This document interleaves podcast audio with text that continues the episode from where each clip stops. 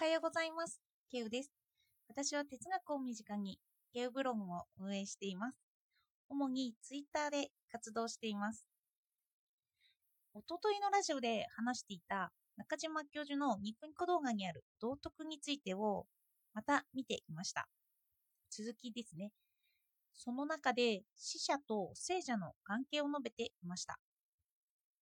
私は今まで死者についてあまり考えたことがなかったんですよね。でもそれって今で言う現象学の哲学にも関係してくるし、道徳にも多分に関係してきていることが分かったんです。なので今日は死者について話したいと思います。どうかお付き合いください。死者ってどんな風に意識しますか？私は周りに亡くなった人があまりいなかったんですけど、私は今年祖母を亡くしました。とても印象に残っている思い出というよりは、よく畑で採れた煮物を食卓に出してくれたというのが一番印象に残っているかもしれないです。なので私は煮物が出てくると特に祖母を思い出すんですよね。これは現象学的に私の中で祖母が発生しているということになるんですよね。現象学というのは私を通して見える現象の世界ってことなんですけど目には見えていないけど祖母の存在を感じているんです。今の哲学者のマルクス・ガブリエルの著書で世界は存在しないけどペガサスは存在するという文言があります。私はペガサスが存在するという言葉にしっくりと来ていなかったんですよね。でも死者で考えてみるとどうだろうって思いました。私の場合は祖母で考えてみると完全に祖母がいないということは考えられないんですよね。霊的なものの意味もありますよね。祖母が見ているような気もすると。でも霊的でなくても私は煮物を食べたい時に食べた時にきっと祖母の味と比較すると思うんですよね。とすると味覚でも祖母を感じるということなんです。これが現象学で存在するという意味なんだってあの死者の存在を聞きながら私は現象学の理解を進めていました。何度も言いますけど現象学っていうのは私を通して存在が現れてくるんですよね。私を通してしか現れない祖母が私に存在するようになったということができます。そしてこんな捉え方をしていると、その、こんな捉え方をしてるんですけど、その存在は未来思考的でもあるって言って動画で言ってました。祖母があんなことをしてくれたな、この味を思い出すなっていう過去のものとは別に、死者は未来に影響を与えるって言うんですよ。死者と対話をする場合は未来思考だって言うんです。私はこの時、亡くなった祖母がどんな影響を私に与えているのかなと考えてみました。まさしく対話なんですよね。祖母は厳しい祖父と共に歩んできました。車も持ってないし、いつも畑仕事で草むしりをして家の仕事をコツコツとしているようなイメージが私にあります。でも、いつも祖母、祖父に怒られてたんですよね。昔ながらの課長制度です。子供ながらに私には嫌なことだなぁと思われたんですよ。ご飯の用意が遅いとか、お茶が用意してないとか、そんなことで怒られているのを見てきました。機嫌が悪い、いいというのは結構ありましたね。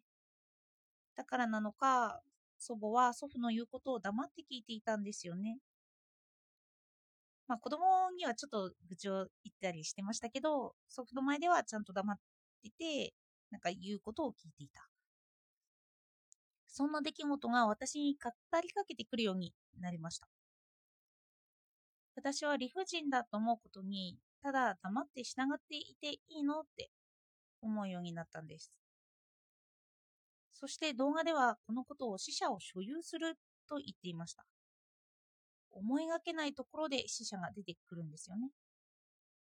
それは私がコントロールできないところで出てくるって。例えば、私が何か理不尽な対応を受けたとします。なぜ召使いのように何かを用意しなくてはいけないのかとか、なんでそうやって怒られなくてはいけないのかうん、例えば、子供に何か命令されたとしますよね。水とか。私はこんなところにも違和感を覚えるようになるということなんですよね。子供だからというのはありますよ。そして、私もそんな感じの命令を子供の頃、母親に対してしてきてるのを思い出してますからね。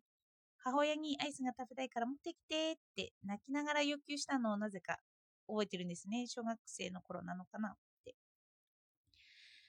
そして私はこの自分の不甲斐な不甲斐ない思い出と祖母が強制的にされてきた態度を思い出すことになったんですよね。これは私を通して現れてきた価値観です。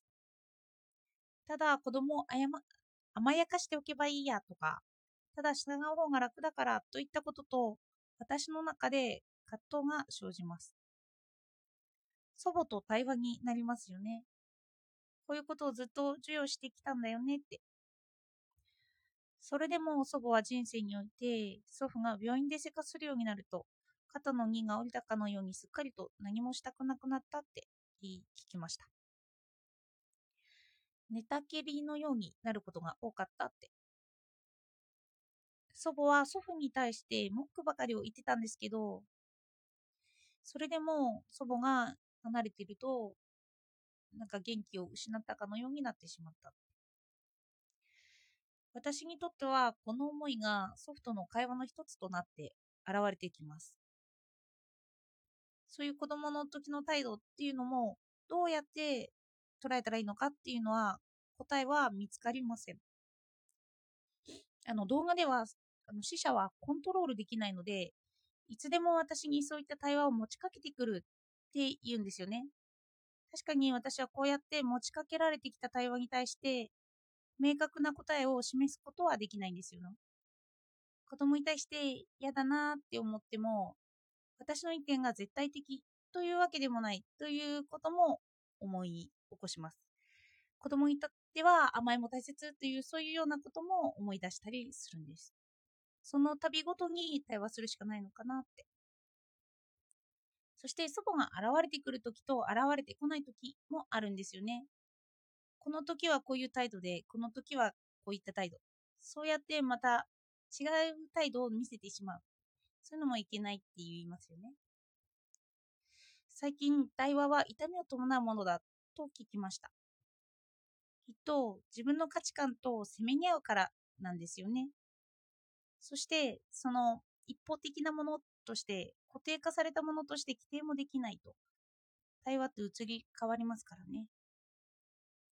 講義では死者はギフトをくれるって言うんですよ。昔からある道徳のように、これはいいもの、これは悪いものだっていう絶対的な基準、そんな基準だけくれると、あの死者は立憲のように、法律のような道徳だって言ってました。死者は亡くなっているので、法律の文言のように、〇〇すべしとか、〇〇をした方ろ、したら犯罪だよとか、否定してくる、起立してくるんですよね。でも私は生きているから、その規律を変えたくなるんです。ずっと決まりかきったことを嫌だなという私の思いが出てきます。だからその都度痛みを伴って対話をする。こうした時に現象学としての祖母も現れてくる。では今日は死者について話しました。現象学的な死者、倫理として道徳として現れてくる死者、対話相手として不意に現れてくる死者、現在は死者を殺しているということが言われているそうです。私が死者を殺すとき、死者を生かすとき、その2つを分けて考えていきたいなと思いました。今日もお聴きいただいてありがとうございました。